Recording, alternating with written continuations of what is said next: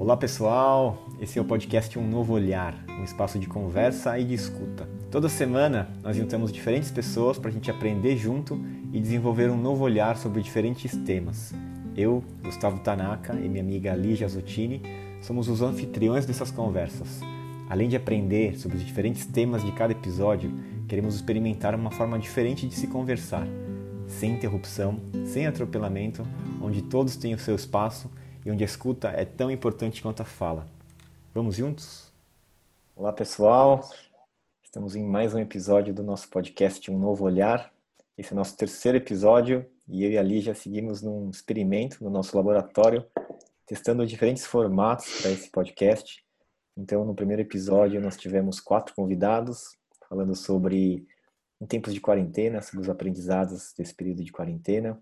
Depois nós tivemos o segundo episódio com dois convidados falando sobre a reinvenção do mundo corporativo, reinventando as corporações. E hoje vamos falar sobre política, sobre um tema bastante complicado, polêmico. E a ideia é a gente fazer as pazes com a política, com uma, uma conversa muito inspiradora com o Diogo, que é o nosso convidado. Então eu quero começar abrindo espaço para cada um fazer o check-in e a gente se apresentar aqui, fazer o nosso check-in, dizer como cada um está chegando. E depois a gente vai bater um papo sobre esse assunto. Bom, eu posso começar? É, hoje foi um dia que eu acordei com muita coisa para fazer. E aí, geralmente, quando o dia me atropela, né, ou eu me atropelo com o dia, é, eu tenho, eu tenho uma, uma, certa dificuldade de conseguir ancorar com total atenção uh, antes da noite. Eu acho que a forma que a gente se preparou para esse, esse momento aqui me ajudou a, a, essa ancoragem acontecer um pouco antes do, do, enfim, do momento noturno. Então eu chego aqui, embora um dia super corrido, é, ancorada, feliz de poder estar tá falando e contando e refletindo nesse, nesse nosso campo aqui sobre política. É uma grande paixão, uma paixão antiga, e eu estou muito feliz que, que, de alguma forma, eu estou me reconectando a tudo isso. Olá, é, uma boa tarde a todos. Eu comecei o dia muito bem. É o terças e quintas é, são os dias em que eu faço a minha prática de Kundalini Yoga, então eu já começo assim ancorado e permaneço assim desde então. Entro para esse bate-papo, para esse diálogo com uma disposição sincera de apesar de compartilhar alguns aspectos e experiências diretas, concretas da minha vida, que eu acredito que possam contribuir, eu também abro espaço aqui agora no meu coração, na minha consciência para uma construção também coletiva, uma criação. E também me coloco à disposição assim num, num sentido de um alinhamento para que o que a minha consciência o meu coração alinhados ao coração da Lígia e do Gustavo, a gente possa também se alinhar com todos os corações que venham a nos escutar por meio dessa tecnologia. Legal, eu tô super em paz, estou bem. A gente tem gravado esse podcast às quintas-feiras e é um dia que eu fico um pouco agitado, assim, na expectativa de, de querer chegar logo ao horário da, da, nossa conversa, porque eu sei que eu sempre acabo aprendendo bastante, tem muitas coisas legais para escutar. Então, estou nessa expectativa da conversa de hoje, né? E eu quero começar contando um pouco de, de como eu conheci o Diogo e por que, que a gente convidou ele para essa, essa conversa. É, dois anos atrás, eu fui fazer uma palestra lá no Congresso de Felicidade, em Curitiba. E aí, depois, do, depois da minha palestra, é, o Diogo veio conversar comigo, a gente não se conhecia, né? Aí ele se apresentou. E ele me fez uma pergunta que, que nunca tinham me feito antes, assim, e foi bem interessante. Ele perguntou para mim se eu não tinha interesse em participar da política.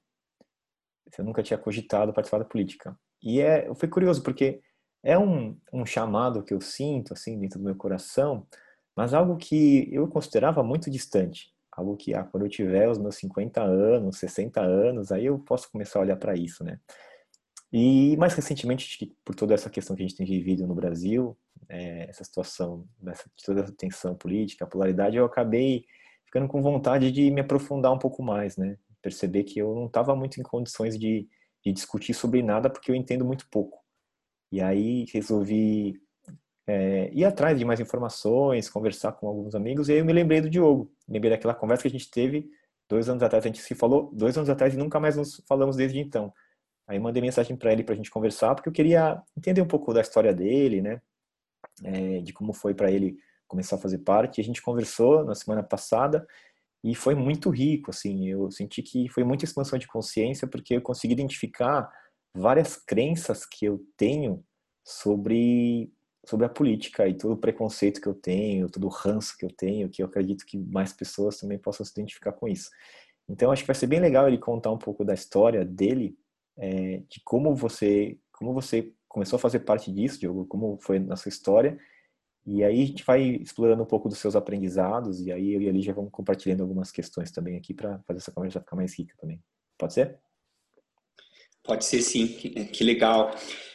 Bom, partindo das mesmas, talvez, angústias, das mesmas inquietações que você, eu, em 2012, aproximadamente, antes, antes disso, na verdade, importante, é, eu, eu cresci e nasci, numa, nasci e cresci numa família que é, diz, reproduziu ao longo de toda a minha vida é, esse discurso assim que é muito comum, né, de que a política é um nojo, de que a política é um lixo, de que dela devemos nos afastar, assim, sabe? O meu pai é advogado, da, trabalhou a vida inteira dele na iniciativa privada e é importante dizer também que sempre foi minha grande referência em termos de integridade, de honestidade, né?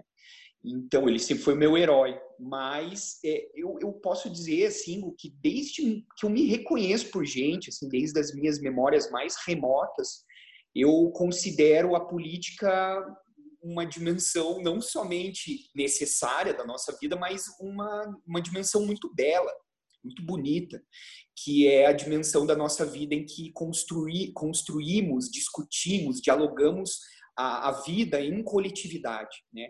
A gente define as leis que regulam a vida em comunidade, a gente busca consensos entre aquelas pessoas que pensam diferente, e assim conduzimos né, a, a vida pública, a vida em coletividade. Só que por ter sido introjetado em mim, por terem sido introjetadas em mim tantas crenças ao longo de tanto tempo, esse chamado permaneceu não somente adormecido, como também um pouco é, a ser evitado, algo a ser evitado mesmo, sabe? Até um determinado momento que esse conflito ele ficou tão grande em mim que eu resolvi olhar para isso. E isso, como eu estava dizendo, querendo me antecipar, aconteceu em 2012. Em 2012, em Curitiba, a cidade onde eu passei a maior parte da minha vida, é, foi revelado um escândalo de corrupção na Câmara Municipal. Do, dos 38 vereadores, aproximadamente 32 estavam envolvidos nesse escândalo. E eu já tinha feito curso de direito, sou formado em direito, sou é, advogado, eu estava advogando naquele período, e também comecei a é, trabalhar como professor universitário. Fui depois me especializar, continuei meus estudos e tal.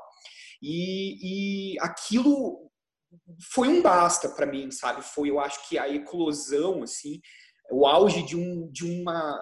Foi a faísca, assim, que precisava me para me resgatar essa é, chama, esse chamado político que sempre esteve presente dentro de mim. Nesse momento, eu resolvi juntar um grupo de amigos e, e me dispor a, a, fazer alguma coisa. E, na verdade, o, o que eu encontrei para fazer naquele momento foi me candidatar a vereador aqui em Curitiba. Mas é importante dizer, assim, que, que eu me identifico, acho que uma das coisas que, que fez com que fizeram com que eu me alinhasse ou me sintonizasse com o que você traz, com o que você está disposto a mexer e lidar, é que eu naquele momento eu não tinha nenhum tipo de orientação ou de conhecimento político, agora eu digo no âmbito formal mesmo, assim, sabe, da política partidária, como a política é, vamos dizer assim, operacionalizada na, na realidade. Então, apesar de ter o conhecimento teórico, por ser professor de direito e tal. Então, eu, eu comecei a, a me abrir caminhos no meio de uma mata fechada mesmo, assim, sabe? É, eu, me, eu comecei a procurar partidos nos quais eu poderia me filiar, comecei a estudar estatutos partidários com os quais eu poderia ter um mínimo de sintonia e de afinidade. E mais importante, comecei a frequentar algumas reuniões de partidos como eu estava falando no começo, eu nunca tive, além de não ter tido politização na minha família e tal, eu, eu meu pai, a minha família mais próxima, o núcleo familiar, eles é, nunca, nunca tive uma experiência, sabe, próxima de mim na política. Então eu fui meio que sozinho e aprendendo fazendo.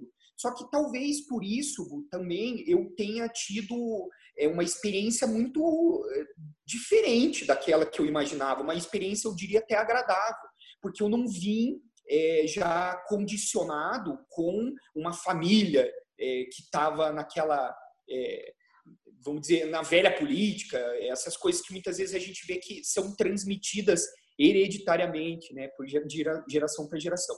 E, e eu, uma coisa que também me permitiu ter uma experiência, vamos dizer assim, interessante, inicial na política, foi que eu me, é, me conseguia regimentar, vamos dizer assim, pessoas que também estavam se sentindo é, estavam sentindo uma necessidade de participar da política ao mesmo tempo em que não estavam se sentindo representadas.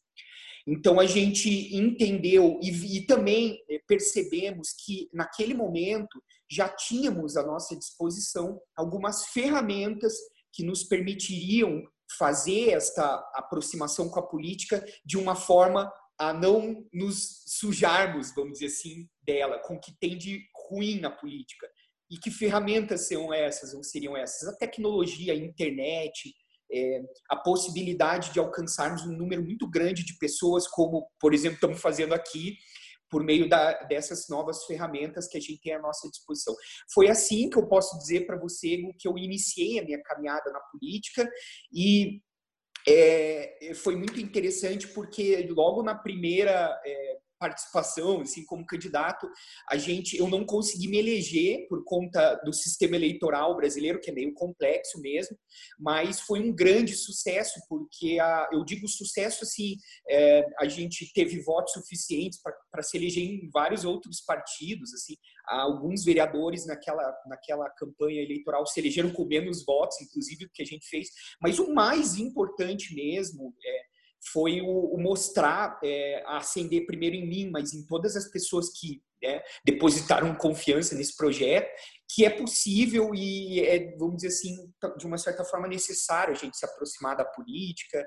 E aí, a partir daí, toda uma caminhada se iniciou. Eu fui convidado pelo prefeito que se elegeu nessa, nessa eleição para ser é, responsável por uma pauta super importante da prefeitura, que era a política de drogas, algo que eu trabalho há muitos anos. E aí um, todo o meu horizonte se ampliou mesmo. Assim. Várias crenças foram é, automaticamente caindo a partir do momento que eu entrava em contato com uma realidade bem diferente daquela que me contaram ao longo de tanto tempo da minha vida. Di, eu acho que é sempre é encantador ouvir alguém que desbrava, né, e, e, quer desbravar essa política de um, de um outro caminho, né? O caminho da política está bem aberto há muitos anos no planeta, ao redor de todos os países. Cada um tem os seus códigos. Se você ainda nascer de uma família que está ali, fica mais fácil ainda de, de permear isso tudo. Mas é bonito ver esse processo de alguém que responde um chamado, né? É uma vontade interna, uma, uma, uma realidade interna e, e resolve se comprometer com, com, a política como aquela de Platão, né, que gerencia essas paixões, que, que traz essa, essa coisa para a praça pública com o objetivo de servir, né, não de se servir daquele cargo ou de se utilizar daquele cargo por mais diversos fins. É, eu queria muito escutar da sua reflexão como é que você se prepara, como é que você se preparou, né, para fazer esse movimento, mas principalmente como é que você se prepara todos os dias, porque você é, fez o seu check-in e falou, poxa, hoje é um dia bom porque eu faço esse tipo de meditação, eu me conecto é, e, e o dia se torna um dia um dia favorável para algumas coisas por conta dessa minha conexão.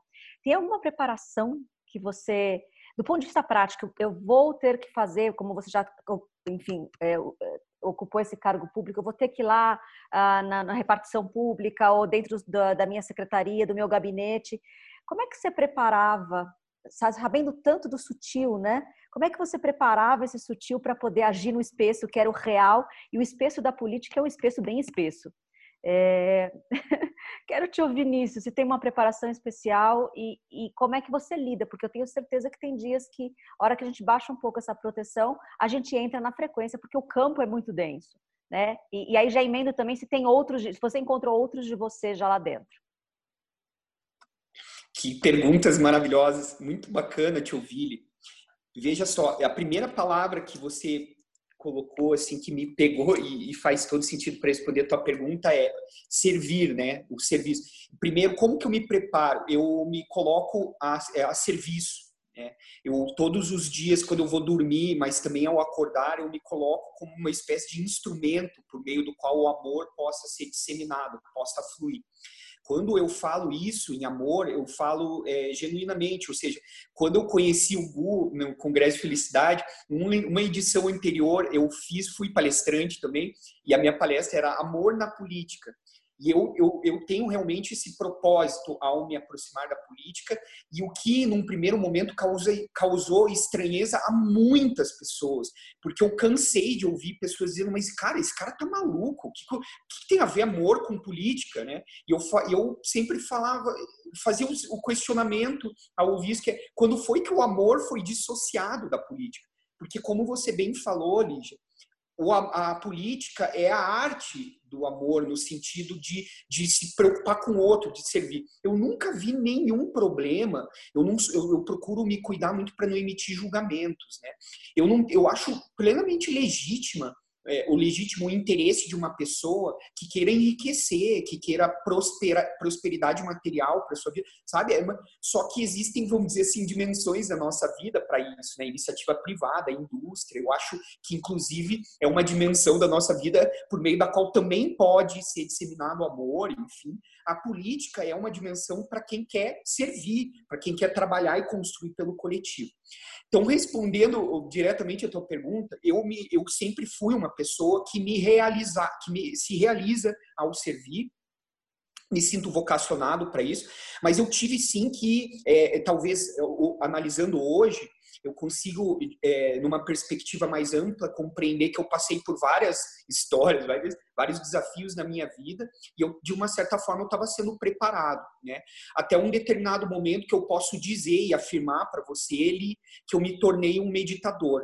É, eu tenho, para mim, uma disposição muito grande para me autoanalisar, é, para fazer auto-reflexão a meditação se tornou um aspecto da minha vida fundamental e hoje eu acredito que assim como eu tenho esse papel, é, esse objetivo também de é, é, desestigmatizar a política, fazer as pazes com a política, como o Gu também trouxe, assim, é, desestigmatizar a meditação também, sabe?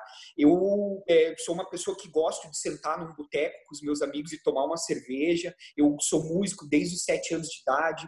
Eu gosto de andar de skate. É, e durante muito tempo eu tive essa ideia de que a meditação e a autorreflexão eram atividades é, de monges que se isolavam da sociedade, se enfiavam dentro de uma caverna e ficavam lá em silêncio. E eu passei a entender, pelas mais variadas experiências pelas quais eu passei na minha vida, que a meditação é, é, é uma, uma, é uma disposição né, de estar presente, ou um exercício de se colocar na, na, presença, ao momento, ao agora, e que ela pode ser exercitada em, seja onde for seja o que você estiver fazendo. Então eu tô, eu passei, eu tive sim algumas experiências em retiros de silêncio, é, em, por algumas experiências xamânicas, em contato com medicinas da floresta. Eu sou um curioso, um investigador de mim mesmo. Tudo isso me ajudou bastante num primeiro momento. Mas quando eu de fato entrei, né, para a política e me aventurei nesse nesse nessa nesse mato espesso, como vocês falaram, né, é, névoa espessa, né, eu comecei a me preparar diariamente, sim, através é, do, desses exercícios meditativos. A yoga tem me ajudado bastante. E para concluir é, essa pergunta tão interessante, eu tenho feito um exercício ali que é de não julgamento, como eu disse para vocês, mas um pouco e um pouco mais além do que isso assim. Quando eu me aventurei na política e exerci um primeiro cargo público relevante, vamos dizer assim, eu também comecei a entrar em contato com uma realidade que nunca fez parte da minha vida, que é embates, assim, pessoas querendo me derrubar, pessoas querendo, vamos dizer assim, me tirar dali, pessoas com interesses que não convergiam com os meus. E isso para mim foi um choque, mas o grande exercício que é, é, é, o que eu tenho feito desde então é não desejar, não entrar na mesma onda. Nem sempre eu consigo, né? Às vezes você, por um instinto de defesa, você entra. Até hoje mesmo me pego muito caindo nessa armadilha. Então, o grande desafio é, é entender que muitas vezes as ofensas dizem muito mais do ofensor, daquele que ofende, do que daquele a quem a ofensa é dirigida. E eu sempre que me deparo com uma situação como essa, eu realmente e sinceramente emano luz para essas pessoas é, e não quero é, o mal de ninguém e não quero entrar nesses embates e nesses conflitos, embora eu olhe para eles e não os negue, é, para que eu também não caia na armadilha de é, ser seduzido pela velha política. E só para concluir, eu tenho uma das coisas que mais acende o meu coração ao entrar na política, Lídia, quando eu falei para vocês que todo um horizonte se ampliou, eh, se mostrou na minha frente, eu me refiro também às pessoas que eu encontrei nessa caminhada. O que desfez muitas crenças, Lígia. Assim, é, existem corruptos no meio político? Quem que vai negar que? Né? É óbvio que existem. Mas a imensa maioria das pessoas que se envolvem são pessoas super bem intencionadas e super bem preparadas. Que maravilha, a maioria. A essa, maioria. Essa, essa realidade eu não tinha total temperatura. Maravilhoso. Eu não tenho dúvida. Muito legal. Como isso já vai ressignificando algumas crenças que a gente tem, né? É, o que eu tenho percebido, assim, nessas conversas com, com o Diogo, é, é como existe um, um, campo de inconsciente coletivo com o qual a gente se relaciona e que influencia diretamente a nossa percepção daquilo que significa a política. E o que eu comecei a perceber à medida que eu comecei a explorar esse, esse meio, assim, conversar com pessoas e tal, é de fato assim que tem gente legal, né, tem gente boa fazendo, inclusive pessoas que já se elegeram, que são boas, que eu tenho tenho olhado assim, hoje não consigo colocar minha mão no fogo por ninguém ainda, né? Mas é, eu comecei a perceber que tem uma, uma energia diferente. Algumas pessoas que não têm tanto destaque na, na mídia. Muitas vezes até porque a mídia dá destaque só para as coisas mais pesadas, né? Mas o paralelo que eu fiz, assim, ao começar a perceber isso, era a mesma coisa que eu tive que fazer na minha relação com o dinheiro. Então, eu venho num processo de autoconhecimento muito profundo há alguns anos, e muitos desses trabalhos têm, têm sido feitos para eu ressignificar minha relação com o dinheiro por achar que o dinheiro é o problema, o dinheiro é a raiz de todo mal, um monte de crença que me impedia de prosperar também, né? Mas que fazia eu associar com esse inconsciente coletivo de que o dinheiro é, é, é, é o problema. E aí quando eu começo a perceber que o dinheiro ele pode ser a solução, porque o dinheiro bem aplicado ele vai fazer muitas coisas boas, né? Eu, eu fui ressignificando a minha relação e até a relação com a minha própria prosperidade. Aí eu percebo que agora, olhando para a política, eu tenho a possibilidade de fazer a mesma coisa de me libertar um pouco desse ranço que me faz ter medo de tocar nisso, assim. Pra vocês terem uma ideia, falando bem honestamente, eu fiquei até com, com receio se a gente poderia é, falar sobre isso nesse podcast aqui, se as pessoas iam, iam gostar, ou até e de, de a gente convidar o Diogo e das pessoas acharem que eu, eu, eu, eu e a Alicia temos algum interesse é, com isso e absolutamente nada, assim, né? Mas só de considerar esse tema eu já, já senti essa, essa resistência que veio, assim, como uma, uma força que me empurra, né?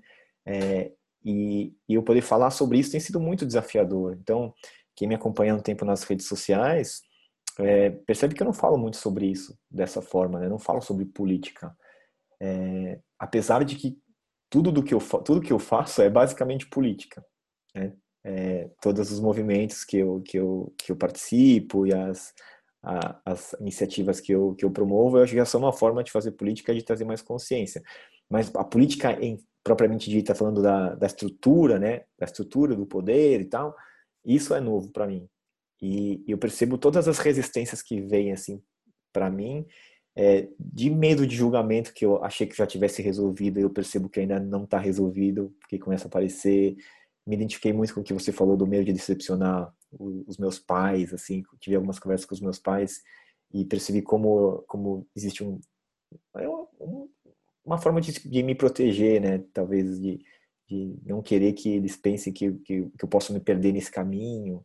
E só de eu pensar que eu posso me perder, né? Então, quando eu penso que a política é algo da qual eu vou me perder, eu já, já mostra essa crença de que é algo que é muito perigoso. Então, se você puder falar um pouco sobre isso, Diogo, daquilo que a gente, até que você me falou é, na nossa última conversa, assim, dessas crenças e tal, acho que pode ser legal para a gente compartilhar com as, com as pessoas. Legal, Gu. É, esse teu receio, né?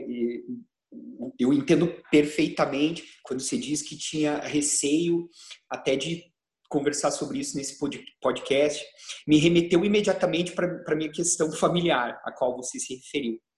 É, quando eu falava sobre a possibilidade de me envolver com a política e percebi a reação da minha família, isso é, me levava é, cada vez mais a, a, a, compreender a importância de me envolver com a política. Ou seja, eu, eu pensava dentro de mim, cara, se a minha família se a minha mãe meu pai, que me amam e me protegem, o instinto de proteção e tal, eles ficam horrorizados com o simples fato de eu cogitar entrar na política, algo de muito errado está com a política, porque e eu vou eu aí eu, é, me estimulava ainda mais a me, me aproximar dessa dimensão da nossa vida que está envolta talvez na sombra, na escuridão. Porque veja só, eu pensava comigo, cara, é, eu posso até dizer que eu odeio a política, mas eu vou continuar submetido àquilo que é decidido no âmbito político. E assim como eu tenho falado bastante com a Lígia nas nossas conversas, cara, eu sempre vi a política como algo belo, né? A, a, a política é uma é um, é um serviço, é, é um se livrar de, de individualismo, é um, é um se despir de, né, de, de, de egoísmo, talvez, não se despir, mas é, é um serviço é uma dimensão necessária, inafastável da nossa vida. E como que essa dimensão pode gerar esse tipo de reação na minha família, nas pessoas que eu mais amo? Aí eu comecei, eu, eu, eu fui enfrentando, num primeiro momento, sim, é, vários, é, várias reações que no, hoje eu compreendo que eram reações de quem queria me proteger.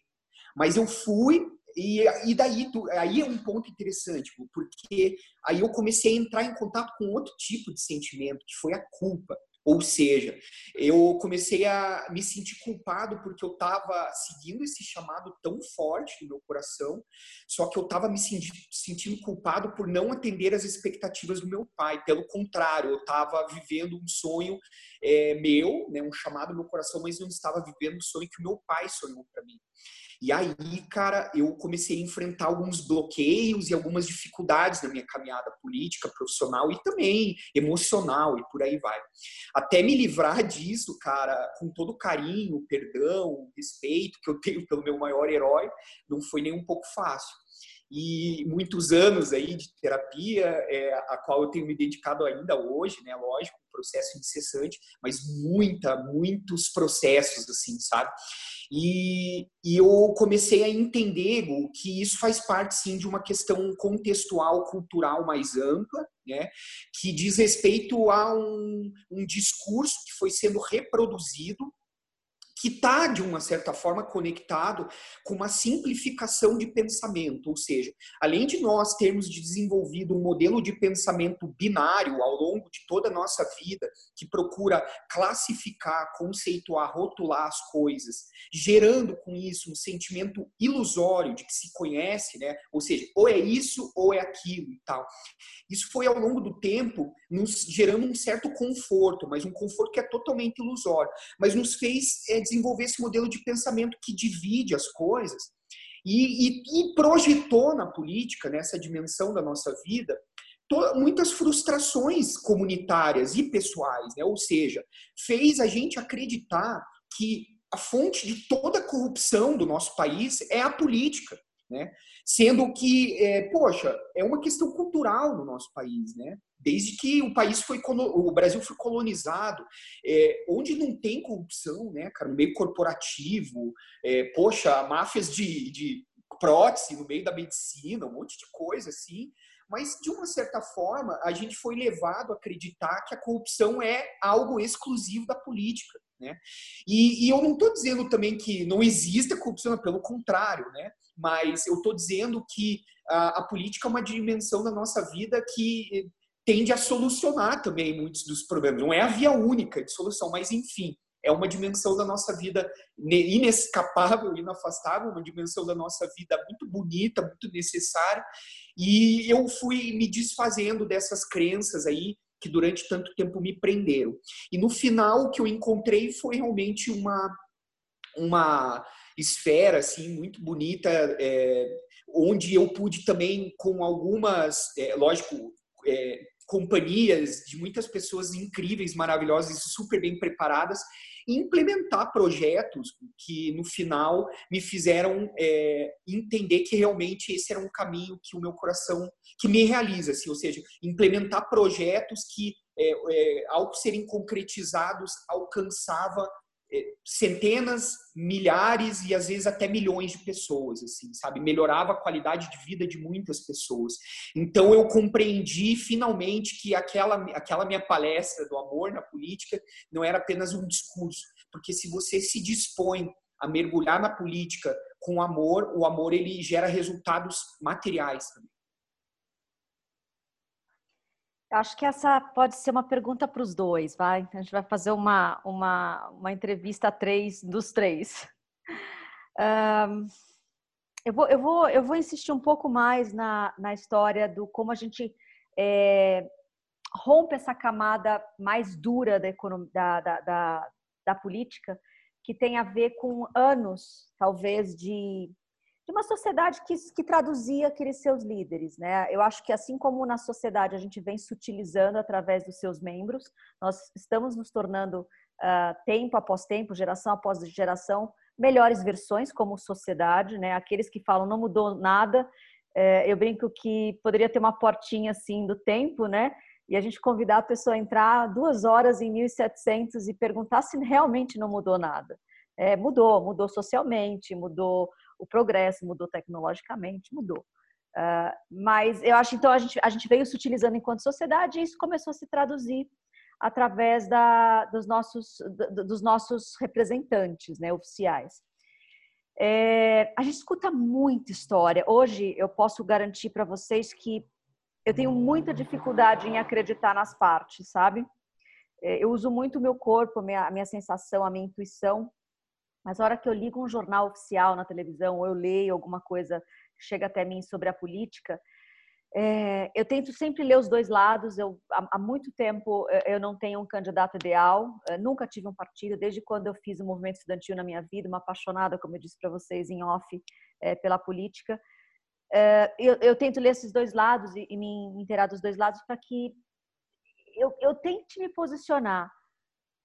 E eu não consigo mais me posicionar de uma forma geral, eu sempre tive dificuldades, mas nos últimos cinco anos, pelo menos, eu tenho muita dificuldade de me posicionar. Eu leio os dois lados, eles estão tão polarizados que não faz muito sentido para mim nenhum nem outro. Embora eu consiga ver verdades e absurdos em um, verdades e absurdos em outro, nenhum traduz a verdade do que do que eu gostaria de ser representada. Então, de repente, quando eu vejo uh, você né, propondo política desse lugar, te conhecendo de repente como pessoa, é, e eu falo, poxa, tem mais de vocês, talvez eu esteja lendo não o suficiente, entendeu? Uh, a, a, pergunta que aí pode os dois podem falar, até porque eu venho acompanhando todo essa, esse despertar do Gu na política e, na, e essa paixão que ele está uh, nutrindo de dentro para fora é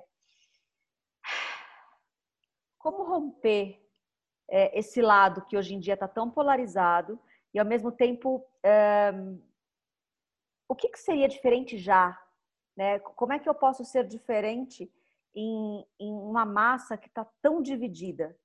Nós estamos divididos planetariamente entre esquerda e direita, entre aqueles que querem mais liberdade econômica e aqueles que querem maior uh, comprometimento do Estado. E, e parece que não tem mais nada no meio. A gente já teve melhor nesse caminho do meio como percorrer por aí, né? E como sair de todas essas teorias da conspiração que a gente vê para os dois lados. Eu não tenho mais em quem acreditar porque eu acho que tem muitas teorias que as entrelinhas nos contam. Então, como de repente posicionar mensagens e como de repente é, trazer de novo esse esse caminho do meio.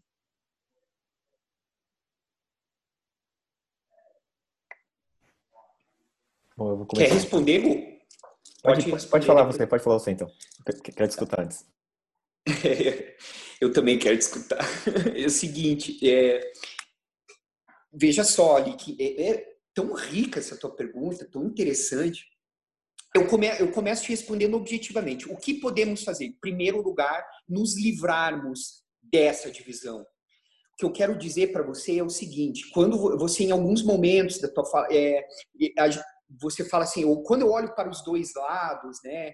É, e, e, você falou agora divididos entre esquerda e direita e tal, é, nos fizeram acreditar que se, só existem dois lados, sabe? O que eu quero dizer é assim, eu pelo menos, eu acho que a gente se identifica muito nisso, Li, quando nas nossas conversas identificamos que assim como é, você, eu nunca consegui me sentir confortável dentro de um rótulo ou dentro de uma caixa dentro da qual insistentemente as pessoas querem me enquadrar. Né? É, vou dar exemplos práticos para as pessoas entenderem o que eu estou tentando dizer. Eu defendo, por exemplo, a necessidade de a gente desburocratizar o Estado no sentido de é, auxiliar os empreendedores a desenvolverem os seus empreendimentos, é, eu acredito que em pleno século XXI, com tanta tecnologia, é literalmente um absurdo, assim, uma pessoa precisar de um, de um burocrata, né, de um agente estatal carimbar, né, você pagar 10, 15 reais para o cara dar um carimbo na tua assinatura para dizer que você é você mesmo, sabe? É, quantas certidões um empresário precisa para sabe? É insano isso. Eu defendo a desburocratização do Estado imediatamente eu passo a ser rotulado por uma multidão. Ah, neoliberal, só tá, quer saber de empresa, não sei o quê, coxinha, e por aí vai. É, ao mesmo tempo, eu defendo a necessidade da redução da desigualdade social, que é gritante, abismal. Eu defendo é, algumas políticas públicas de, é, de fomento ou de inclusão de minorias. Eu defendo a descriminalização do uso de drogas, eu defendo a legalização, a regulamentação de drogas ilícitas, que eu também não consigo compreender porque uma pessoa que faz uso de qualquer substância, seja ela qual for, seja encaminhada para um sistema penitenciário, uma masmorra onde nem ratos conseguem sobreviver. Eu não consigo defender isso. Ah, ser um maconheiro, ser comunista, esquerdista, petralha e por aí vai. Então eu, per eu pergunto para as pessoas, se definam o que, que eu sou afinal, um esquerdista ou um direitista? O que eu quero dizer com isso é que não existe somente dois lados. Nos fizeram acreditar nessa crença. E essa é uma crença que somente nós mesmos é, podemos nos livrar. É, eu, eu, eu acho que esses discursos que são disseminados ali por aí, de muitas pessoas, como você bem fala, assim, né, a galera tá polarizada e tal, eles, eles disfarçam, ou melhor, escondem ou é, evitam a, a, necessidade de você se aproximar das coisas, da, das soluções para os problemas que nos angustiam. Para isso, você vai ter que sim se estudar, você vai ter que se envolver com as pesquisas, você vai ter que se aprofundar, que é o objetivo principal aqui da iniciativa de vocês. A gente não poderia nos aprofundar nessas coisas com uma live de, de 40 minutos, meia hora. Então, mas isso demanda esforço, demanda uma autorresponsabilidade que a gente não pode alienar, sabe? Então, eu queria dizer para você assim que é, só um, talvez uma não sei se seria uma discordância, mas uma visão de um ponto de vista diferente, talvez com relação à política atual. Eu consigo reconhecer muitos avanços, muita mudança, como você muito bem falou na tua provocação interessantíssima, mas, por um outro lado, eu consigo ver muita piora, sabe? Por, pelo, por, por exemplo, a democracia, há muitos retrocessos, tipo, gritantes que a gente está vivendo hoje, com relação à democracia, com relação à economia, com relação ao ambiente, né, a, a proteção, né, enfim que só me fazem é, gritar ainda mais essa, essa voz dentro de mim pedindo para me aproximar da política. Porque é, é, muito louco, assim, sabe? Eu que estudei um pouco também do, de teoria do Estado, de direito e tal. É, puxa, é tão importante, sabe? Esses avanços que a sociedade conquistou em termos democráticos, em termos de progresso, é, é sabe? Civilizatório mesmo, ético é, vendo agora o que está acontecendo, assim, sabe? E nesse ponto eu acho que eu, eu para devolver a palavra e até para ouvir o Gu, porque esse sim tem me ensinado muito nesse sentido.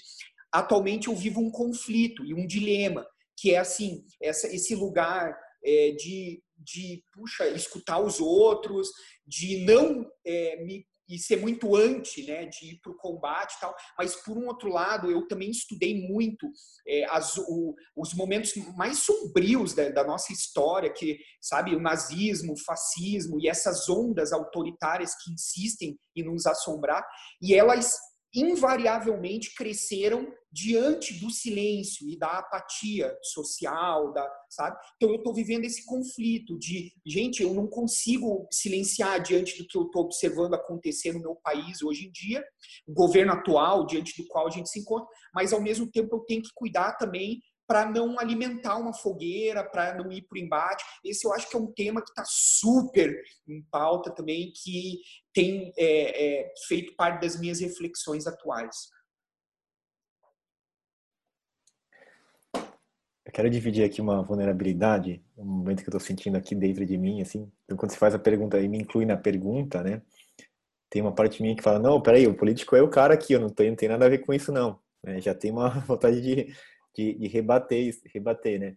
É, o, o meu interesse na política é uma curiosidade mesmo, que eu sinto que está tá florescendo dentro de mim, porque eu me sinto muito em paz. É, eu faz alguns anos que eu venho trilhando um caminho de autoconhecimento muito sincero, muito verdadeiro, e eu sinto que eu consegui viver em paz. É, e eu até estou tentando entender o que, que eu fiz para conseguir viver em paz, porque eu, eu, não consigo, não conheço pessoas, conto nos dedos pessoas que, que eu sinto que conseguem viver tão em paz quanto eu me sinto sabe? É, isso não me faz melhor que ninguém, mais especial, mas simplesmente talvez eu consiga resolver algumas, alguns conflitos internos que me permitem estar em paz. E aí, desse lugar de paz, eu sinto essa responsabilidade de, de transformar um pouco o meu entorno. Então, eu não acredito em transformação externa sem a transformação interna. A transformação interna, é, também sem externa, ela não serve para nada. Então, não adianta nada eu resolver minhas questões e ficar bem, sabendo que tem muita gente que não está. Então, é natural que eu tenha vontade de estender isso para mais pessoas, né? E aí quando eu olho para os líderes, eu percebo que são seres humanos extremamente em, em, conflitos pessoais internos, né? Não preciso nem, nem citar nomes, que vocês já sabem é, que isso acontece e como são pessoas que estão lá no, na sua batalha interna e como elas se expressam de uma forma muito violenta. E aí a gente só traz mais separação. Né? E aí a, a violência ela atinge o outro e o outro se sentir atingido pela violência daquele que, que ofendeu, e aí fica num, nesse bate-bola, nesse ping-pong, tá um acusando o outro, aí quem é da paz não consegue se identificar com nenhum, com nenhum lado, que é o meu caso. Por exemplo, eu sou da paz, assim, eu não gosto de briga, assim, é... então muitas vezes eu tive que, que me afastar e até me alienar, reconheço isso, como uma forma de me proteger, sabe? E aí agora eu, eu sinto que me sinto mais um pouco mais confortável para poder olhar para essas questões e para poder conversar e, e até ter humildade, né? Acho que isso que é muito importante, ter humildade de perguntar para as pessoas e tentar entender o que, que elas querem dizer, ao invés de, de querer convencer o outro daquilo que eu penso. E acho que esse que é o grande desafio que existe, sabe? Eu vejo poucas pessoas realmente dispostas a escutar o que o outro que pensa diferente está querendo dizer e muita gente querendo só reafirmar aquilo que pensa. E aí uma pessoa ela vai e fala assim, ah, uma, imagina assim, duas pessoas, uma de cada lado aqui, ela fala assim, ah, vê esse vídeo aqui que você tem que ver esse vídeo que é bom aqui. Aí a pessoa ela não quer ver esse vídeo, ela fala, e você lê esse texto aqui. Então um não quer ler o conteúdo que o outro está mandando porque está muito firmado na sua própria convicção. Então essa disponibilidade, essa abertura de escutar o outro, eu acho que é muito fundamental. E isso tem que começar com quem? Comigo. Eu acredito que para o mundo mudar, eu preciso mudar. Então, eu tenho tentado fazer isso, né? Seguir pessoas diferentes, eu tenho acompanhado é, deputados e políticos que, cara, eu não concordo com quase absolutamente nada do que a pessoa diz. Mas às vezes tem uma, alguma coisinha que faz sentido. E eu só consigo identificar aquilo que faz sentido quando eu me permito é, me libertar desse, desse, preconceito que eu tenho daquela pessoa. Seja pelo partido do qual ela faz parte, ou o sobrenome daquela pessoa. Me traz uma resistência. Mas, cara, todo mundo tem alguma verdade no que está dizendo. Né? E muitas vezes difere na forma, né? E eu teve, tive uma, uma experiência bem interessante é, logo que começou essa, essa pandemia, que eu comecei no meu Instagram um movimento de orações. E aí eu comecei a convidar amigos que têm uma relação bonita com a espiritualidade, com a fé, para compartilhar orações. A Lídia até compartilhou uma das orações também. E, e foi bem despretensioso, porque partiu assim de uma vontade genuína minha de ajudar as pessoas que estavam em, em, em conflito e, e, ansiosas e tal. E a oração é uma ferramenta a qual eu recorro que me ajuda a ficar mais em paz e tal. Né? Então eu quis que as pessoas se conectassem muito com isso. Como eu falo para muitas pessoas do mundo do autoconhecimento, eu percebo que no mundo do autoconhecimento as pessoas são muito conectadas com a meditação, mas com a oração não se fala tanto. Então a minha ideia era abrir esse espaço para a gente falar de oração e que as pessoas pudessem conhecer diferentes caminhos religiosos né, e, e, e práticas, porque eu fui criado num, num lar com uma espiritualidade muito livre. É, então, a minha casa sempre teve cristais, incensos, imagens dos mestres, muito por influência da minha mãe, né? Imagens dos mestres, então, Jesus, Buda, Kuan Yin, Ganesha, Shiva, tipo, todos eles conviviam harmonicamente aqui em casa, né? Então, para mim é muito fácil escutar uma oração, nossa, que bonito, de qual religião que é, ah, isso aqui, nossa, de qual caminho que é. E eu quis oferecer isso, né? E comecei a, a, a pedir para amigos mandarem um vídeo da sua oração e eu comecei a compartilhar. E foi muito lindo, porque na, naquele pequeno fractal da vida, que era o feed do meu Instagram, tinham pessoas de difer diferentes cores, raças, credos, nacionalidades, gênero, compartilhando a sua oração e a sua fé. E eu vi que a gente estava conseguindo se entender ali naquele lugar, né? Que existe algo em comum. Então, quando a gente reza, todo mundo reza pela mesma coisa. Todo mundo está rezando para viver em paz, para viver no amor, para ter prosperidade, que é o que todo mundo quer. Então, acho que o grande desafio não é quem vence o outro, é, é, o desafio é como é que a gente consegue se entender dentro daquilo que a gente acredita que, que, que é similar a nós, né? E como a gente respeita que algumas percepções vão ser diferentes e alguns caminhos podem ser diferentes, né? Eu acredito que a paz não, não acontece quando um vence o outro, né? Então, a paz não acontece quando um, tem um vencedor e um perdedor agora também paz porque venceu. A paz acontece quando tem uma trégua, quando um dos lados desiste de lutar. Normalmente, o que desiste é o que está perdendo, né? É o que perdeu, então por isso que acontece. Mas existe uma outra forma, que é a gente encontrar um, um caminho de acordo. Então, eu sempre tento buscar essa, esse lugar, né? E a política, ah, só para finalizar minha fala e não estender muito, né? Tem uma amiga que me fez olhar para uma questão que ela começou a falar sobre a política da unidade. Por quê? Porque o partido já é separação, porque é uma parte. Então eu tenho que tomar parte, quando na verdade eu não quero tomar parte, eu quero pertencer à unidade, né? Então encontrar esse caminho de, integração, acho que esse é é um dos grandes desafios que a gente tem. Para mim, isso tudo ressoa com, com muita verdade, sabe? Eu acho que essa nossa troca entrevistativa aqui entre os três, que na verdade é uma grande roda de conversa, me, me traz para um lugar original, né, de de realmente acreditar que em algum momento, antes de eu desencarnar, antes de eu me despedir dessa existência, eu vou ver uma, um, um campo diferente na política, sabe? E eu sinto assim que hoje, ainda para mim, é muito difícil fisicamente me imaginar dentro de uma Câmara de Deputados ou de vereadores ou no Senado. Eu assisto essas, essas TVs né, que, que passam as formas que eles se.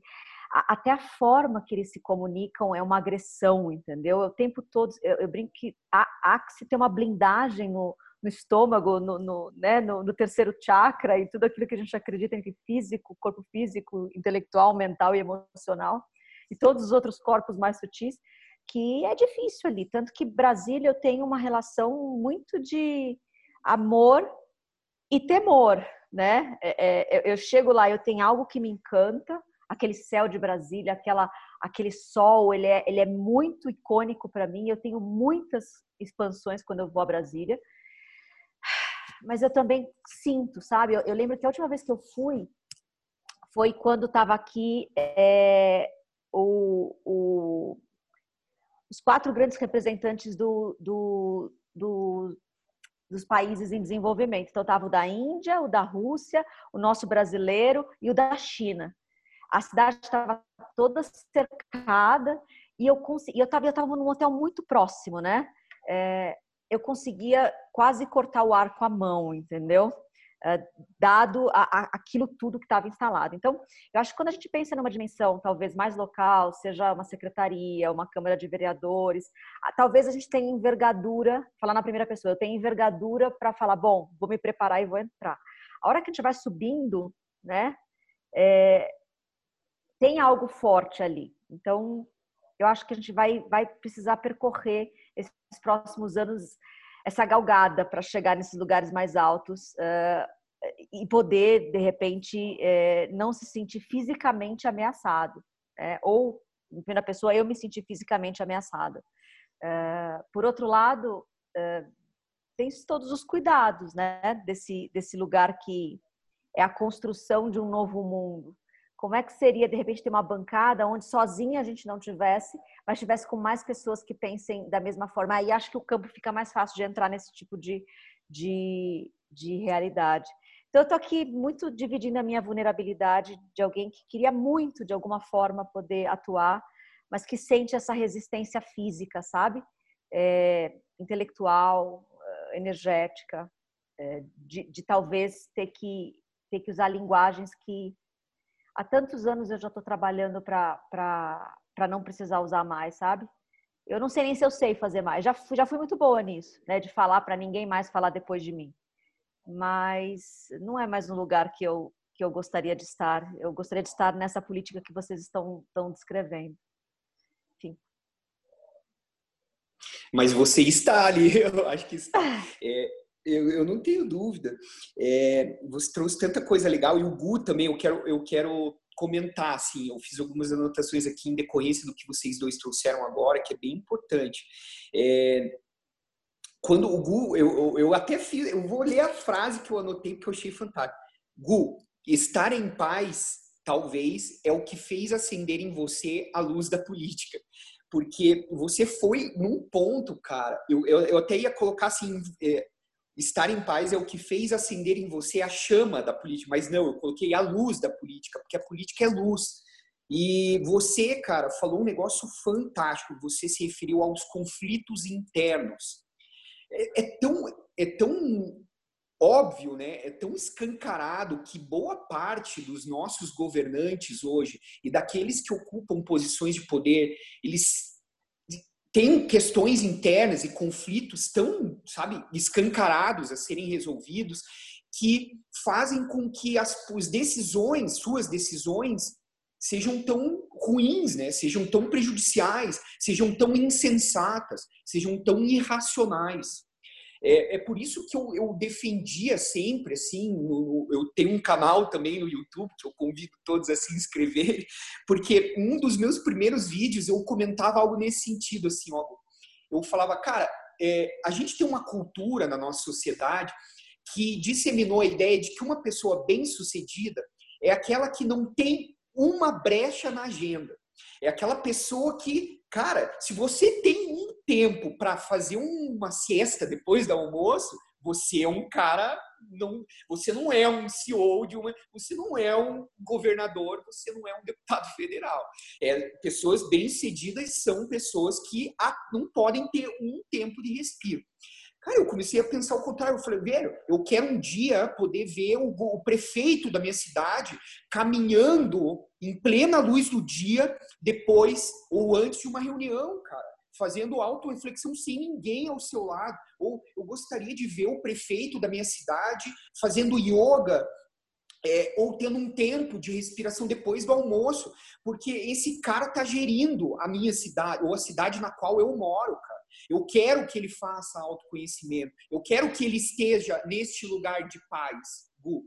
Entendeu? Então, é, para mim é muito importante que um governante ou que pessoas que decidam coisas que influenciam diretamente a vida de outras sob uma certa dimensão, sob um certo aspecto, eles se deem esse espaço, eles estejam dispostos a fazer isso, que a gente sabe que é tão importante para alcançarmos ou para estarmos em paz.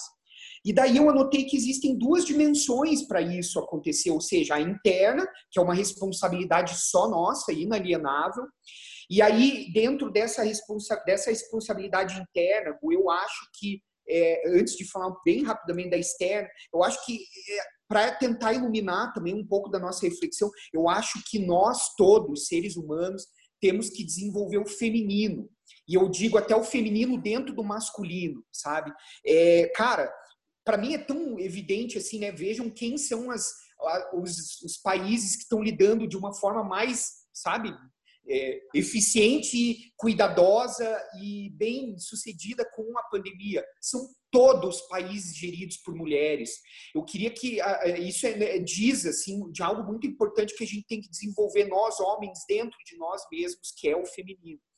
E o lado externo é Aliás, só mais um pequeno parente com relação a isso. Acredito que de todas as transformações pelas quais nós estamos passando, talvez uma das mais é, impactantes e mais profundas seja o fim da cultura patriarcal. Porque, ao menos na sociedade ocidental, nós não conhecemos como é nos organizarmos sem ter na base a figura patriarcal, entendeu? Isso está causando tanta confusão que é bom que isso esteja desmoronando, né? Mas isso é tão enraizado na nossa sociedade que causa uma certa perplexidade mesmo, principalmente aos homens que estão se sentindo ameaçados.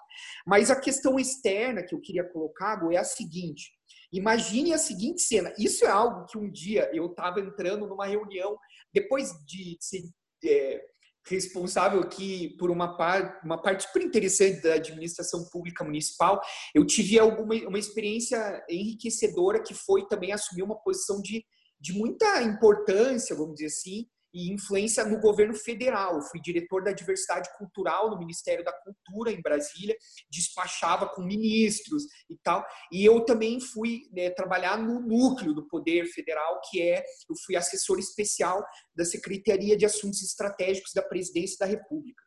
E cara, quando eu estava entrando em algumas reuniões super estratégicas e super importantes, reuniões de onde sairiam decisões super importantes para o nosso país. Cara, eu entrava no elevador e eu via aquelas telinhas que estavam mostrando os índices da bolsa, o índice Nasdaq e uma tragédia de um metrô que saiu, descarrilhou e matou, não sei Cara, daí eu comecei a refletir como que nós entrávamos para essas reuniões. E eu comecei a pensar se ao invés de, de, desse tipo de conteúdo tivesse lá uma obra do Bar, tivesse lá um, um, show do Tom Jobim, tivesse lá uma exposição do, do, dos Dali, sei lá, cara, coisas que as obras artísticas mais sublimes da humanidade. Cara, pare para pensar a qualidade das decisões que seriam tomadas, como nós sensibilizaríamos aquilo que há de mais belo dentro do coração humano sensibilizarmos por meio da arte, que é uma dimensão, é algo, é, é a única coisa que toca onde a razão não toca, onde a matemática não alcança, não negando a beleza da matemática, mas se já parou para pensar é, é, essa, essa, é, esse ancoramento, essa meditação que a gente fez antes disso, Imagine que legal se a gente fizesse isso em cada reunião corporativa, ou, sabe, eu acho que isso é uma coisa muito simples e banal, mas isso mudaria a qualidade das nossas decisões. E eu estou falando só tudo isso porque, para mim, o fato de você ter se sensibilizado com a política diz desse lugar de paz. E eu acho isso absolutamente é, maravilhoso que esteja acontecendo, porque isso, para mim, é, resgata aquela esperança de recuperarmos a verdadeira essência da política.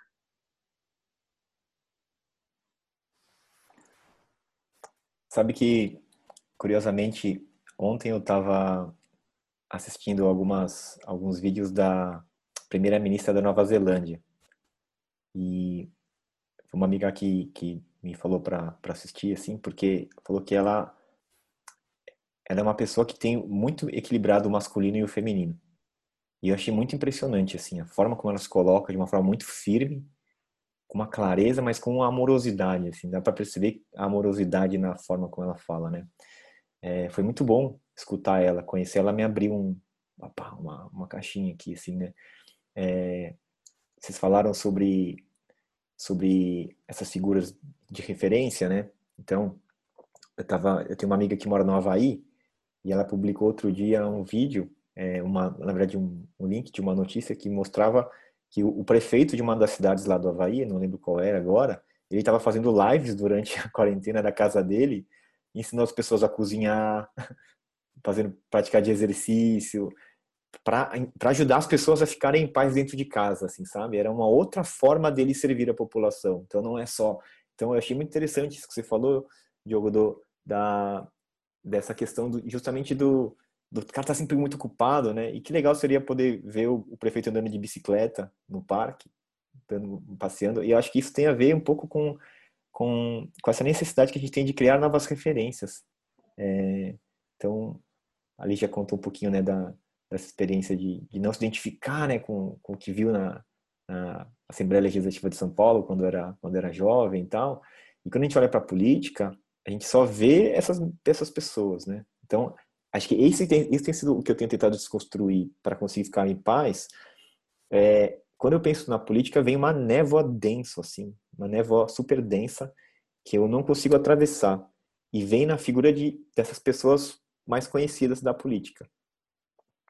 Mas não são essas todas as pessoas, só que elas têm uma força muito grande dentro de mim, assim. Então, eu vi, assistia o vídeo da reunião ministerial e até aquela declaração do Bolsonaro lá que estava com todos os ministros, eu fiquei muito espantado é, com a quantidade de, de homens brancos, velhos, ricos, que estão lá tomando todas as decisões. Tinha tipo, duas mulheres, é, nenhuma pessoa negra e cara, como, como é possível a gente ser liderado por um grupo daquele que não consegue compreender todas, todas as questões, né? Então isso me chamou muita atenção. E aí, então, quando eu olho para as pessoas, eu fico sem esperança, porque eu falo, putz, não tenho, não consigo criar referência. Mas aí, quando, aí eu vou buscar fora do Brasil, às vezes, para eu conseguir modelar é, o tipo de pessoa que eu quero conhecer, né? Então, uma coisa que foi muito legal, assim, de, de, escutar o Diogo falar, é, foi a primeira vez que eu conheci uma pessoa que eu senti que falava com amor sobre esse tema. Sem falar de um lugar de raiva, sem falar com violência e com não só de uma forma amorosa, mas sentindo que você tem amor por essa profissão, por profissão, não sei se é profissão, ou se é por esse por esse caminho, né? E aí me abriu uma uma, uma janelinha de novas referências. Eu, assim, tento muito crescer e aprender buscando novas referências, né? É, então, se você pegar, por exemplo, assim, uma mulher que só conheceu homens violentos durante a vida toda dela, é, foi abusada, sofreu abusos, enfim, só conheceu homem violento, para ela, homem igual a um ser violento. Até o dia que ela conhece um cara que não é violento, um cara que é legal. E vai dar um tilt no cérebro dela. Fala, como assim tem um cara legal? Tem um, um homem que não é violento? E aí ela começa a perceber que pode ser que existam outros homens que não são violentos. Então isso é, é muito interessante, porque ouvir você falar desse lugar me abre um. Oh, então será que tem mais pessoas iguais a você? E eu tenho certeza absoluta que existem. Só que eu não conheço, porque eu nunca fui atrás.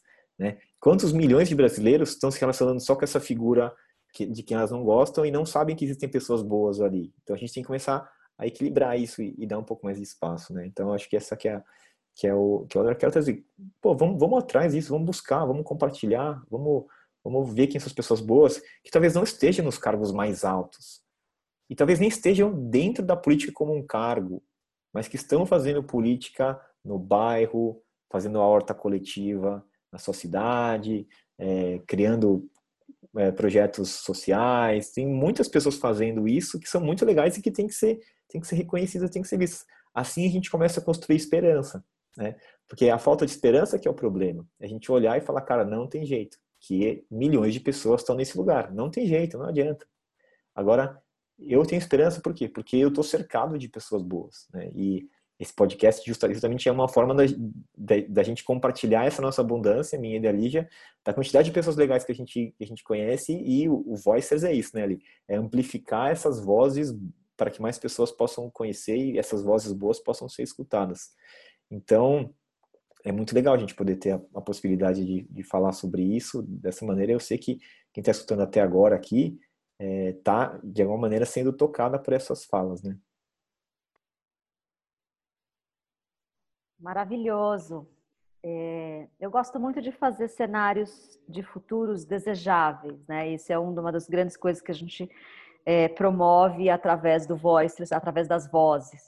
Um, se a gente tivesse que fazer um exercício de futuros desejáveis, e geralmente é 5, 10, 15, 20 anos, porque acima de 20 anos é meio ficção científica, pelo menos no mundo tecnológico, tá? Tá muito distante de realizar. Então, para não ficar ficção política, 5, 10, 15, 20 anos, como é que como é que se imaginaria uma, um lugar? Até porque a gente também acredita que os cenários futuros eles eles são feitos, por isso que a gente fala de é, pesquisadora de futuros, né? É sempre mais de um, não só pela pluralidade de pessoas e olhares, mas principalmente pela porque a gente não divide o mesmo tempo. A gente divide o mesmo espaço, planeta Terra, uh, as diversas cidades dentro do nosso país, uh, mas a gente não divide o mesmo tempo. Então, quanto mais distante a gente está, talvez de centros mais, mais uh, concentrados de pluralidade, né, que são as grandes cidades, provavelmente mais uh, univisão nós estaremos. Não quer dizer que está certo ou que está errado, quer dizer que temos menos pluralidade. E é geralmente da pluralidade que nasce a diversidade, que nasce a criatividade e aonde o progresso tecnológico e humano acaba sendo mais uh, abundante mesmo, né? Floresce com mais força e mais vigor. Uh, dito isso, como é que seria, de repente, em 5, 10, 15, 20 anos, a gente ter a possibilidade desse. Porque a democracia é isso, você vai ter lá, uh, assumindo que a gente consiga ter representantes que estejam em paz uh, ou que estejam vivendo as suas verdades. Acho que em paz talvez seja um desafio maior, tá? Mas vamos assumir que eles estejam vivendo as suas verdades é, legitimamente. E aí eu tenho um representante como você, que a política é o amor e você tenta trazer uma frequência sutil e essa coisa de não sou esquerda, não sou direita. Aí a gente tem alguém legitimamente defendendo uh, toda a parte, uh, talvez, uh, racial, que a gente tem um, um legado muito grande, está vivendo dias e semanas, desde a semana passada, de, um grande, de uma grande polaridade nesse assunto, que de repente a solução é o embate físico mesmo, é trazer séculos de de opressão para poder trazer isso para fora, porque o oprimido quer deixar de ser oprimido, isso extravasa. Aí eu tenho as mulheres, aí eu tenho os indígenas, aí eu tenho é, tudo isso que a gente tem hoje em dia representado de forma agressiva. Como é que seria futuros desejáveis para que esses mundos todos estivessem ali, mas que não fosse agressivo, que a gente pudesse é, que a gente pudesse entender em que momento a gente pudesse a gente, a gente a gente tem como, através das políticas públicas, trazer é, progresso para todos esses lugares que talvez estejam em tempos diferentes. Né? É, dá para fazer isso? Ou a democracia de, de, representatividade dos diversos grupos, esse embate que ninguém consegue ir muito para lugar nenhum? Puxa, Lígia, você tem cada pergunta, são muito fantásticas as suas perguntas. Eu estou aqui é, fazendo esse exercício na medida em que te escuto, você me convidou para fazer um exercício enriquecedor mesmo, de, de, de viagem. Então, eu, eu viajei para esse lugar, sabe? E eu, eu encontrei o, o seguinte cenário, fazer, é, aceitando esse teu convite. Eu, primeiro, eu, eu encontrei um cenário que eu considero ideal, é, ou seja, e ele é plenamente plausível e possível. Já vou tentar explicar por quê. O cenário ideal seria um mundo no qual onde não existe o exercício de julgar. É, eu acho que o julgamento pode parecer uma coisa muito banal, simples e de fato está banalizado no nosso, nos nossos dias, mas é a fonte de grande parte dos nossos problemas. Porque é a fonte de se evitar olhar para aquilo que nos tornaria melhor como seres humanos. Ou seja, o exercício de julgamento é o meio mais fácil de se evitar olhar para si mesmo, para as próprias sombras. Isso não é algo fácil de se fazer, né? Poxa, eu tava ontem eu fiz uma uma live, fiz uma, uma conversa ao vivo com um advogado negro, é, membro da comissão de igualdade racial da OAB do Paraná, e ele fala, falou um negócio que foi extremamente transformador para mim. Ele falou: é, quando uma pessoa diz eu não sou racista, ela, ela não talvez ela não esteja se dando, se dando conta que ela aprendeu, ela não está querendo olhar para o próprio racismo. O primeiro passo para reconhecer ou para superar isso é olhar que nós aprendemos a ser racistas, né? Tipo, é lógico que ninguém quer olhar o próprio lado racista. Isso não é algo fácil de se fazer. É algo, talvez uma das coisas mais repugnantes que existe na, na vida, em sociedade. Mas assim, quem, quem consegue imaginar uma criança racista? Ninguém nasceu racista. A gente aprendeu o racismo. Né? A gente aprendeu a desenvolver isso pelas mais variadas razões. Então, é, é, a gente precisa desaprender isso. E para você desaprender isso, você precisa olhar para isso. É lógico que eu, ao longo da minha vida, reproduzi piadas de, eu dei muita risada com isso sem ter consciência de que isso era uma, uma dimensão do racismo, né? Então, é, é, isso é um ponto, sabe? Agora, é, o julgamento mesmo, o viver, eu, eu, eu parar para imaginar um mundo onde não exista, o exercício de julgar é um mundo ideal para mim. Eu acho que é um mundo onde, nossa, a gente poderia ser livre de tal forma e, ao mesmo tempo, é um mundo muito, mas muito fácil, alcançável, vamos dizer assim, porque é uma chave mental. Se nós nos policiarmos mais com a emissão de julgamento que a gente faz com tanta facilidade, olha, a gente mudaria o um mundo, assim, automaticamente. É muito louco isso. Agora, a segunda dimensão é assim, uma dimensão externa no, e tecnológica, ali, como você falou, porque hoje tem muitas tecnologias que estão à nossa disposição para o aprimoramento democrático. Eu é, não consigo conceber, por exemplo, como uma pessoa, como a gente ainda esteja tão distante de saber quanto gasta cada centavo dos recursos públicos geridos dentro desses gabinetes, dentro dessas assembleias, dentro dessas câmaras, porque é, é lógico que é importante a gente saber quanto ganha um vereador, um, um servidor público, mas isso é a ponta de um iceberg. Por trás dessa massa de funcionalismo público, de câmaras, de assembleias, é, existe muitos recursos, né? Existem muitos servidores, existem verbas de gasolina, de selo, até de selo, de é, é, que são recursos públicos, né?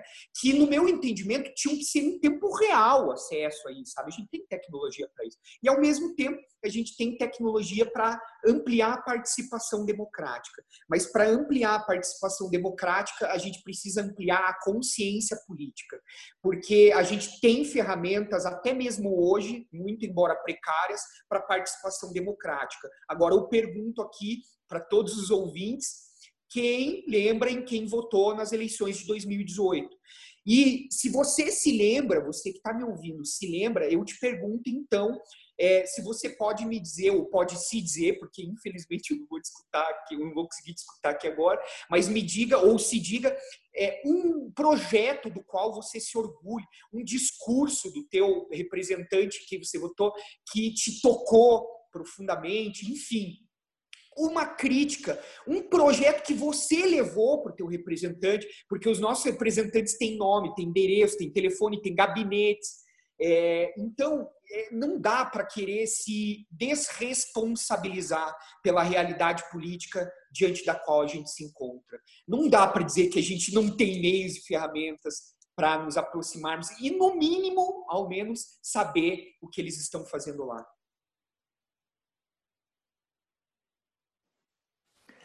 Eu gosto muito dessa pergunta que você faz sempre, para a gente visualizar futuros desejáveis.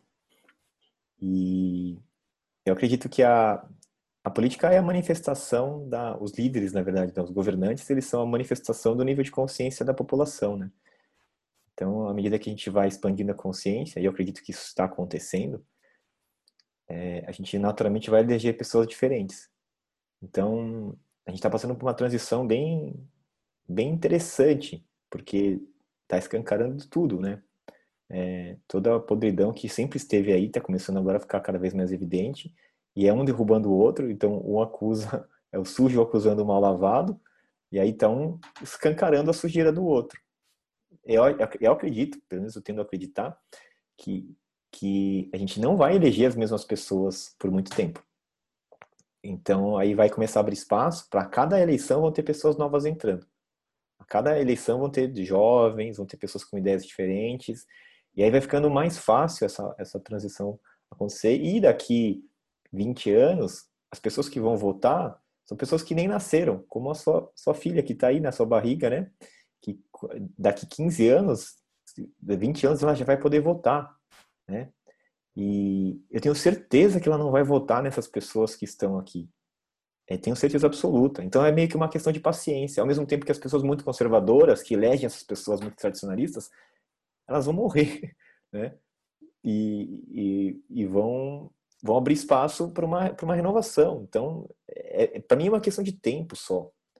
É, é, uma questão de tempo. Por isso que eu falava assim, ah, eu quero participar da política daqui 50 anos, quando eu tiver 50 anos, porque aí já vai ser legal. Ali vocês podem contar comigo ali, daqui, daqui, daqui 30 anos, 20 anos, podem contar comigo ali, porque eu poder ajudar. Agora ainda é o desafio. Então, o nosso desafio, eu acho que é a gente conseguir sustentar e ficar firme e aguentar o, o, o balançar. É tipo no, você está no avião, né? Você está no avião, tem uma turbulência, cara, volta pro seu assento, né? Sai do banheiro, vai pro seu assento, fica lá e, cara, fica quieto, espera, espera passar, porque vai balançar e aí vai parar de balançar daqui a pouco, né? Claro que, assim, é, é, eu lamento por todas as coisas que estão acontecendo, né? Por todas as, as mortes, as, as, os problemas financeiros que muitas pessoas estão enfrentando e tal. Mas eu acho que não tem como se transformar de uma forma diferente dessa, eu acho. Porque é muito sujo, porque é muito pesado, é muito denso, então tem que, né, tem que, tem que mudar de uma forma um pouco drástica, né? É, e, e, olha que legal, assim, né? Como, como a gente no Brasil está passando por um processo de politização da nossa população, né? que sempre se falava que o brasileiro é alienado, que não gosta de política, e hoje todo mundo conversa sobre isso, pô, que legal, né? Claro que todo mundo conversando sem consciência, sem muita consciência e de um lugar de conflito interno, a gente vai conseguir, vai acabar criando discussões na família, brigando. Eu mesmo discuti, discuti com, pessoas da minha família e depois me arrependi da forma como eu falei e tal, mas é, é parte do meu processo de aperfeiçoamento também da minha, do meu, do meu desenvolvimento como ser humano, né? Eu aprender a partir desses conflitos e ver quando eu exagero, como eu lido com a minha raiva, como é que eu lido com as minhas emoções, né? Como é que eu lido com a, com a mágoa que eu tenho de algumas pessoas. E aí, nesse processo interno, eu sinto que vai, a gente vai, vai amadurecendo. Então, eu, eu tenho essa visão do mundo, né? De que tem algo muito grandioso acontecendo no mundo e que o desafio é a gente conseguir ficar firme aqui, né? sabe? Aprender a se apoiar, a se cuidar porque daqui a um tempo é, as coisas vão estar muito diferentes. Já estão sendo, né? É só a gente olhar. Eu gosto muito de olhar o processo acontecendo, né? Eu sempre eu escrevi um texto sobre isso ontem até. Eu fui, eu sempre fui muito muito conectado com o resultado, assim, de ver as coisas prontas, de querer terminar logo, eu queria ler um livro para terminar logo para falar que eu terminei de ler o livro. E não apreciava o livro enquanto eu estava lendo. Era, eu queria terminar o filme logo para saber o final. É, para mim sempre foi isso, o resultado, quanto, quanto, quanto dinheiro eu vou ganhar com isso, era sempre essa, essas, essas as minhas preocupações, assim. E aí, o fato de eu estar hoje mais conectado com a natureza, né, cuidando da minha horta, tá fazendo eu gostar do processo. Eu gosto de ver a abobrinha crescendo ali. Nossa, botei uma sementinha, ela tá desse tamanho já, de repente ela cresce, de repente já tem flor, e aí começou a, começou a brotar. E aí eu, eu acho muito legal isso, assim. Então eu vejo exatamente isso acontecendo no Brasil em todas as áreas, né? Tá, tá, olha como está mudando, olha como as pessoas estão pensando diferente, olha como elas estão considerando, né? Olha o que, o que aconteceu essa semana com a questão do racismo. O cara sempre esteve aqui, sempre esteve. E agora, olha a, a dimensão que isso tomou, né? Que massa que isso está acontecendo. Só que escancara muita dor e, e, muitas pessoas não sabem lidar com isso. Quem tem dificuldade com mudança tende a entrar na resistência. E aí essa pessoa vai acusar a outra, e a gente vai brigar. Mas é assim que vai, que vai acontecer, assim. É tipo uma família que tá todo mundo guardando, né? É, acho que eu escrevi isso um tempo atrás até. Tipo uma família onde está todo mundo é, com raiva um do outro. Né? Então eu tô com raiva da Lígia, a Lígia tá com raiva do Diogo, o Diogo tá com raiva de mim e ninguém fala nada. Tá tudo ali, a gente lá finge que tá tudo bem, mas a gente sabe que não tá. Aí uma hora ali já vai explodir, ela vai, vai vomitar tudo que ela tem aí, vai jogar tudo na cara do Diogo, o Diogo vai ficar puto, vai devolver, ele vai depois vai me agredir. Mas depois que todo mundo fala, aí a gente começa a falar, nossa, agora eu tô mais, tô mais leve por ter falado isso, e aí a gente vai conseguir encontrar um lugar de paz. Né? Quando a gente der voz, tudo está guardado, que está reprimido, a gente vai ter um alívio, assim, de nossa, agora podemos conversar de um outro lugar, assim, já acalmou um pouco.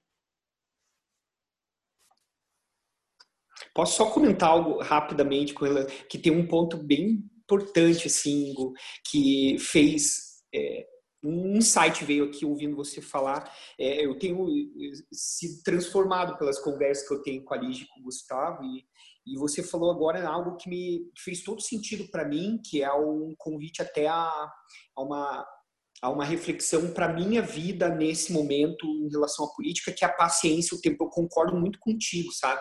Eu acho que é, há coisas, é, principalmente algumas questões complexas, assim, que serão resolvidas, vamos dizer assim, com o tempo. E a gente precisa ter paciência. Por um outro lado, tem uma dimensão do envolvimento político que eu desenvolvi em mim ao longo desses 10 anos, quase 10 anos, é, que é, foi uma deixar uma certa ingenuidade, sabe, que eu tinha, que era decorrendo da minha inexperiência. Não falo assim nem me culpando, nem me me agredindo, me ofendendo, mas uma ingenuidade mesmo no meio, é, e eu fui aprendendo e fui desenvolvendo também é, um olhar para aquilo, para essa dimensão mais é, talvez sombria da política, mas uma, uma dimensão muito real, assim, sabe? Muito material.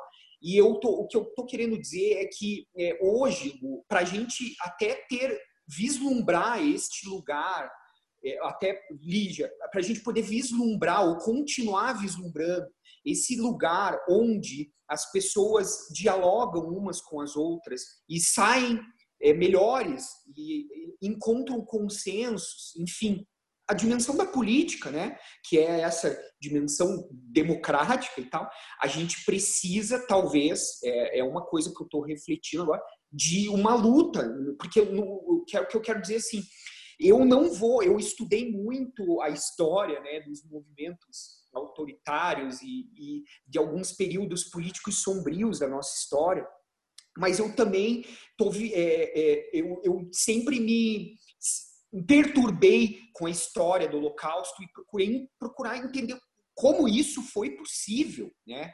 E, e de, eu mergulhei na, na, na história é, e não somente na história do contexto da época, mas também na história da biografia do Hitler, né? E, e de todos os elementos que estavam presentes, o que mais me assustou foi que todos, praticamente todos os ingredientes que estavam presentes naquela época e que tornaram aquilo possível estão presentes nesse momento. Então eu estou dizendo para vocês que eu estou observando há um bom tempo já, mas não sou só eu, é óbvio, né? Há muito, tipo, escancaradamente vários elementos que nos acendem vários alarmes. E por mais que eu seja, na essência, sempre fui, eu me alinho 100% com esta postura pacífica do Gu. Eu nunca briguei na minha vida, eu não sei o que é ter um embate físico com alguém. É, eu sou, eu tenho dois, três, é, vamos dizer, figuras referenciais para mim na vida política básicas, clássicas, que é o Gandhi, é, o, o Mujica e o Mandela, né? Mas é, tem uma dimensão de luta aí que é a dimensão que eu também estou desenvolvendo em mim nesse momento pelo, pelo simples fato de não aceitar e não querer mais vivenciar períodos tão sombrios que a gente viveu na nossa história e que estão tão próximos, infelizmente, sabe? Não dá para ser ingênuo e negar algumas, é, alguns elementos, alguns indícios que estão escancarados na nossa cara e que demandam é, resistência, sabe? Eu, eu, não, eu não vou aceitar um retorno a um regime autoritário violento, único, fascista, autoritário, que está tão é, sendo se desenhando de uma forma tão escancarada diante dos nossos olhos assim. Eu, eu, o Mandela, por exemplo, algo que poucos sabem, mas ele ele pegou na luta armada no primeiro momento. Ele é o Nobel da Paz, para vocês terem ideia. Eu, Diogo, Jamais na minha vida vou pegar em arma. Eu prefiro morrer a matar, sempre, nunca. Eu não estou disposto a isso, mas eu estou disposto a lutar. E eu não vou, eu vou usar de todos os argumentos, as ferramentas e os meios que eu tiver à minha disposição, até a minha vida, se for necessário, para impedir que a gente veja mais genocídio, que a gente veja mais é, é, é, tudo isso que a gente, os períodos mais sombrios, que a gente reviva os períodos mais sombrios da nossa história. E aí o meu exemplo maior, o Gandhi, ele mostrou que é possível. Ele libertou a Índia né, sem levantar um único revólver, se dar um soco em ninguém, muito pelo contrário. A força moral do Gandhi vinha da sua vida, do que ele era, do seu ser. Uau! É, acho que para finalizar, eu gostaria de deixar, então, a partir das duas falas, é, que nós somos muito co-criadores de realidade, né? Isso é menos metafísico do que a gente, do que, do que a frase possa parecer. pensa assim que tudo que te alimenta do ponto de vista intelectual, visão, por isso que a gente fala tanto de cenários, né? Os cenários que te alimentam, as coisas que te alimentam ao redor te trazem pensamentos. Esses pensamentos te trazem visão e as visões te trazem propósito e ação. Então, assim, é, a gente cocria realidades o tempo inteirinho, né? ao ponto de quanto mais consciente você está, menos vítima você é, porque você sabe que você simplesmente manifestou tudo, tudo aquilo que você está vivendo, está manifestado e geralmente o que você é internamente no mundo interno, você é no mundo externo. Dito isso, a gente tem muito dessas, dessas linhas de propaganda que você falou, né, de, de governos e, e, e barbáries e, e impropérios sendo disseminados através de uma linguagem que a gente conhece muito bem, que é a propaganda. Né? A propaganda ela serve única e exclusivamente para criar cenários é, aonde você acha que você precisa que você precisa daquilo e na verdade você não precisa daquilo. E a partir daí a, as realidades vão sendo as agendas mais obscuras, mais é, sombrias da humanidade foram sendo uh, colocadas, porque os humanos eram muito é, na sua massa, na sua grande forma, é, tinha uma dificuldade muito grande desse autoconhecimento. O que eu acho que está acontecendo hoje em dia, embora a gente tenha muitos indícios é, do que aconteceu no passado, mas por que está tão difícil de colar aqui no Brasil, está difícil de colar nos Estados Unidos, está difícil de colar no, no, na União Europeia, é, e talvez não é difícil, é bem fácil de existir na China. Vamos pegar esses dois exemplos, que é um país que subtrai a liberdade das pessoas, muitas vezes por conta do seu regime né, oficializado. Porque ali você não tem essa liberdade de você poder se auto-expandir. Você não pode simplesmente falar na China que você quer ter uma meditação, uma religião, isso não é permitido naquele, naquele sistema, entendeu? Uh, e acho que isso daria uma outra conversa inteira só sobre isso. Mas eu queria só que as pessoas visualizassem essa história. E aí a gente está tendo uma dificuldade muito grande aqui no Brasil desse tipo de é, totalitarismo uh, colar, porque já tem uma grande massa, uma parte muito grande das pessoas uh, que estão acordadas nos seus mais diversos níveis, mas elas não estão aceitando. A sua fala é exatamente isso. Eu não vou aceitar, eu vou resistir. E essa resistência, mais do que pegar em armas, e eu acho que vai ter níveis de mundos e realidades para absolutamente tudo, não vou dizer nem que está certo, nem que está errado. Eu vou dizer que essa não é minha verdade também. Mas a gente resiste de muitos níveis, né? E aí essa resistência, talvez para aqueles que não queiram essa, esse embate físico, vai ser uma resistência de é, não absorver o medo, não absorver a raiva desse tipo de, de geração de propaganda que estão tentando fazer. Né? As fake news nada mais é do que estou tentando colocar no seu cérebro um programa para você co-criar a realidade que eu quero. Quando você não cai nas fake news e não cai nesse tipo de propaganda, você está resistindo. E aí você está o quê? Emanando uma outra realidade. Então, para o pedido aqui é que as pessoas acreditem juntas que existem muitas formas de resistir. Não é só aquela que eu vou para a rua, não é só aquela que eu vou fazer um embate físico ou um embate com, é, militar. Mas é, se você está acordado e não concorda com a situação atual, você também está resistindo. E uma das resistências que eu mais gosto é não ajudar a co-criar essas realidades que estão tentando implantar na nossa cabeça. Porque a nossa cabeça, o nosso cérebro, é o mais potente manifestador de matéria, de, de mundo, sabe? Não permitam isso. E aí resistam desse lugar, sabe? É, é, subindo a frequência, acreditando, buscando as pessoas referências, trazendo uma outra realidade, resistindo mesmo aqui, não permitindo que seja implantado esse tipo de visão na sua mente. Gu, me desculpa tomar a palavra novamente, mas eu, eu, eu, eu preciso compartilhar algo rapidamente que é muito importante que a Ali me fez aqui, me trouxe. Ontem eu tive uma conversa sobre basicamente isso que tudo isso que a gente está falando com um mestre, um dos meus mestres espirituais, um padrinho, e ele, é, eu estava angustiado com um certo sentimento de impotência com relação a essa dualidade que eu estou falando para vocês entre como resistir ou é, mas puxa isso vai crescer diante do meu silêncio da minha apatia. E agora ali tocou num ponto que ele trouxe que ele falou o seguinte Diogo o fascismo o racismo, são irracionais. E você não consegue sensibilizar nem combater com razão. O fake news, enfim. Ele falou qual é a arma, vamos dizer, contemporânea para para a gente combater isso, para a gente gerar sensibilização. É a principal arma que eles usam, que é a propaganda.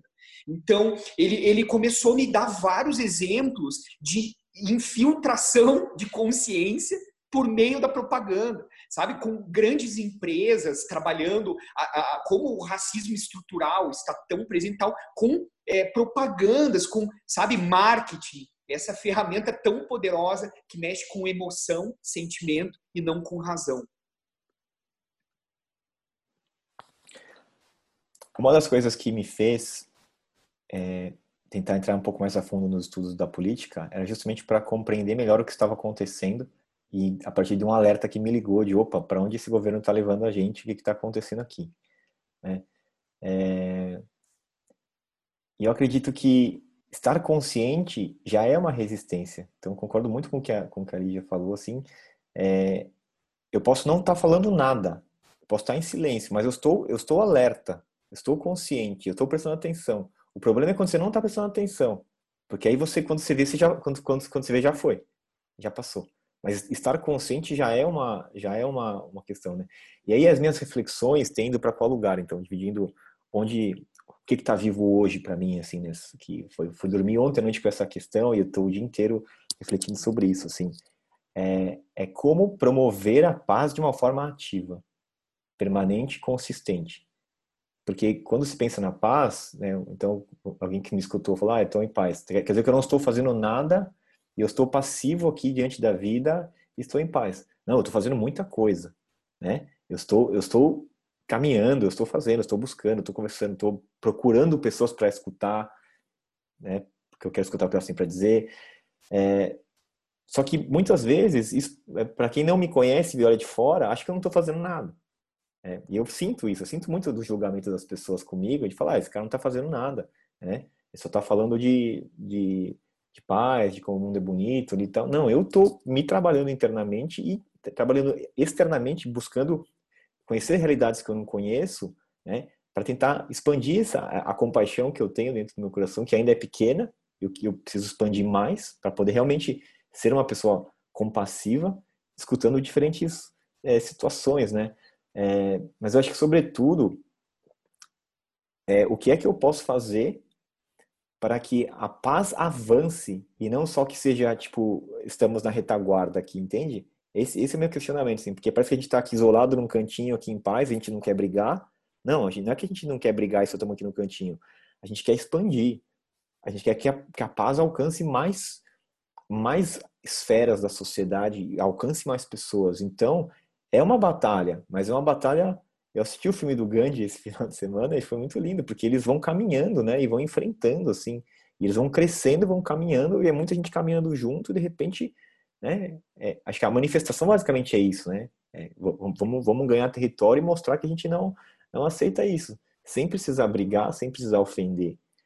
É, eu não tenho essa resposta ainda. Se eu, se eu tivesse a resposta, eu já estava fazendo alguma coisa diferente, mas eu estou nessas investigações, né? E eu acho que conversas como essa são muito ricas, por, justamente por isso. É, para a gente fechar, assim, eu quero. É, eu vou compartilhar, depois eu abro para cada um fazer o, o check-out, né? É, mas eu acredito que, que a gente precisa de mais espaços seguros de conversa sobre política. Espaço seguro é onde eu, eu vou falar correndo o risco de falar uma besteira, sim. Mas que, sabendo que vocês vão é, e aceitar que eu estou falando besteira que eu estou no processo de aprendizagem.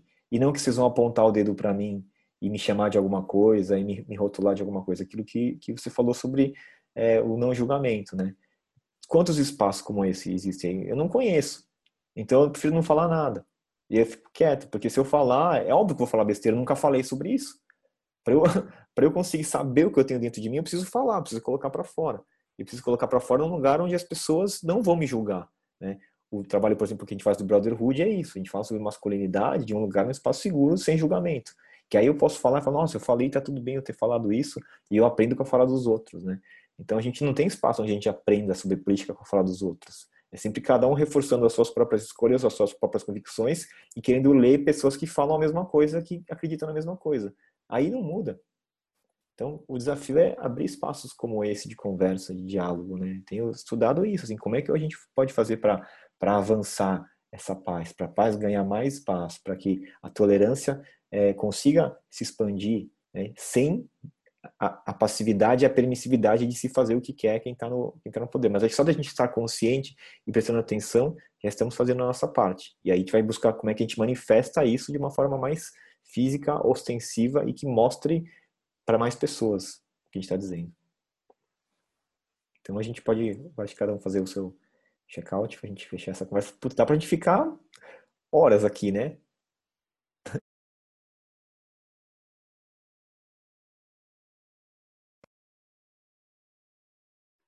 Dá. dá Acho que eu fecho, fecho dizendo que eu me sinto em unidade, né? mesmo na diversidade do que a gente falou aqui. É, eu sinto a necessidade de afirmar que eu acredito que a maior forma de controle é a divisão. Então, nos dividem para nos controlar. É, toda vez que, que eu encontro, me encontro dividida, eu me encontro controlada. Toda vez que eu tenho que me posicionar em lados muito opostos, eu vejo claramente um exercício de controle de massa e o controle de mentes e controle de corações. Então, o meu check-out é em homenagem a esse sentimento que, que eu acho que pode ser uma, uma vacina, uma resposta a essa divisão que controla, que nos controla e ela nos controla historicamente. Não tem homens contra as mulheres, não tem negros contra uh, qualquer que seja outras raças, não tem pobre contra rico. Eu acredito que isso tem uma dimensão de ilusão, embora exista muita verdade nas manifestações quando a gente já está dividido. Uh, mas estamos controlados. Então, que a gente possa ter unidade. Né? Eu, eu busco isso.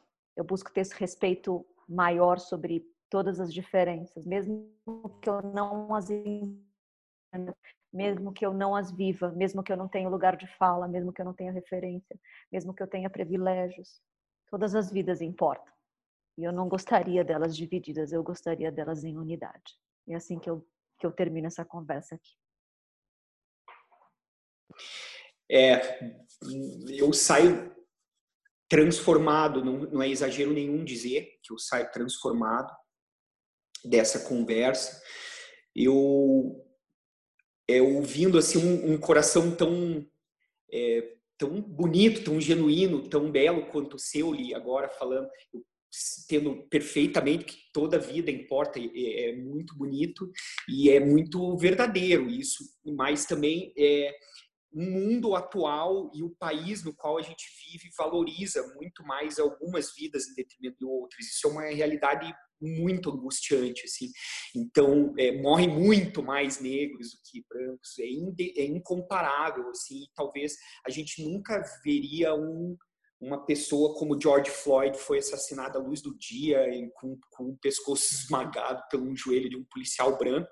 Mas o que eu quero dizer, assim, é que é, eu vejo que o momento, e vocês me ajudam muito a isso, que a gente vive juntos, é de esses caras, como o Trump ou como o Bolsonaro, para mim, eles são os caras que estão segurando uns holofotes gigantescos, assim, iluminando de uma forma é, que a gente não pode evitar olhar para tanta sujeira, para tanta sombra. Então, eu concordo muito com quando vocês dizem que a gente está nesse processo né, de politização, mas também de mudança, de limpeza. E, e, eu quero só agradecer. Se tem algo que às vezes eu me preocupo um pouco é eu não estar conseguindo transmitir a gratidão que eu sinto nesse momento.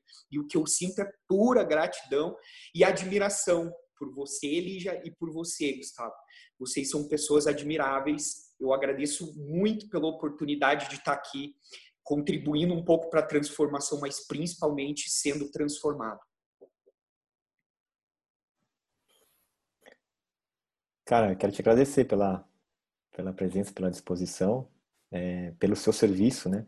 Por você é, arriscar a sua reputação, a sua zona de conforto para dedicar a uma vida pública, né? Que acaba servindo a, a todos nós. Então, é, que bom saber que tem gente, gente como você com esse coração, com vontade de transformar e, e, e tá atuando já efetivamente na esfera política, acho que isso já aumenta a, a nossa esperança um pouquinho, né? Então, quem estava com a esperança pequenininha aqui consegue aumentar um pouquinho e aí a gente vai com mais pessoas fazendo isso cada vez se expande mais. É, eu quero, quero deixar para finalizar uma reflexão aqui que eu tive ontem também. É, Jesus, eu sempre gosto de falar de Jesus no final, né? Não sei porquê, mas, mas vem assim. É, Jesus talvez tenha sido o grande homem que a gente, grande ser humano que, que passou pela Terra, né? Um dos, pelo menos, mas o mais conhecido, né? E eu sempre, sempre que vejo um filme de Jesus, assim, eu fiquei, ficava muito, muito impactado, assim, com a violência do Império Romano, né? Em como, como os romanos eram violentos, assim, com todos, assim, tal. É, e eu não me recordo de ter uma passagem de Jesus é, provocando alguma rebelião contra o império, contra o império que notadamente era opressor. Né? A, a mensagem dele era o amor. E ele estava lá espalhando o amor pelas pessoas, né? E tanto que a gente fala dele até hoje. É... Eu não acho que a gente tem que tem que deixar as coisas acontecer, deixar as coisas como estão e, e, ser passivo diante de tudo. Eu acho que a gente tem que ser ativo, mas a gente sempre se lembrar de fazer isso de forma de forma amorosa, de sempre qualificar os nossos atos com essa energia do amor, porque é a única forma da gente conseguir avançar, né? É a única maneira, senão a gente vai se matar. E, aí, e esse que é o que é o, o maior perigo, né? Acho que o maior perigo não é, é não sei, posso estar falando uma besteira aqui no final, e é até ruim falar né, no final uma besteira assim, mas acho que o grande perigo é a gente se matar, a gente matar uns aos outros mesmo. Esse que é o, esse que é o perigo, assim. É que a gente entra numa onda de violência onde a gente vai acabar com, com, com o que a gente tem com as vidas, justamente pela intolerância de, de todo mundo, na verdade, né? Então, essa é, esse é o meu questionamento, é como é que a gente consegue colocar o amor na política, como você é, levantou, e, e, é a sua bandeira, é, como cada um pode fazer isso, né? Então, é, eu quero deixar essa reflexão para quem chegou até aqui, sempre gosto de brincar, quem chegou até o final de um, uma conversa de quase duas horas é porque gostou muito do que, do que viu, que ouviu, e fica essa reflexão aqui para você ver como é que o que, você pode fazer a respeito disso, né? O que, que, que você pode fazer para promover a paz, para trazer um amor para esse campo de, da política, para você conseguir falar com mais pessoas sobre isso, para que a gente vá aos poucos dissolvendo, porque o que a gente está fazendo aqui já é dissolver um pouco dessa mata densa fechada, dessa névoa espessa, ela está ficando um pouquinho mais um pouquinho menos densa agora, a gente abriu um, um espaço. E a partir daqui acho que a gente vai conseguir é, ressignificar e fazer as pazes com a política para falar de um outro lugar, que essa era a nossa intenção. Acho que a gente conseguiu caminhar um pouquinho com isso. A conversa foi muito boa. Eu, por exemplo, estou com vontade de continuar conversando sobre tudo isso. É. Então é isso, gente. Obrigado. Agradeço vocês dois e agradeço a quem está assistindo e ouvindo a gente até esse momento. Até a próxima.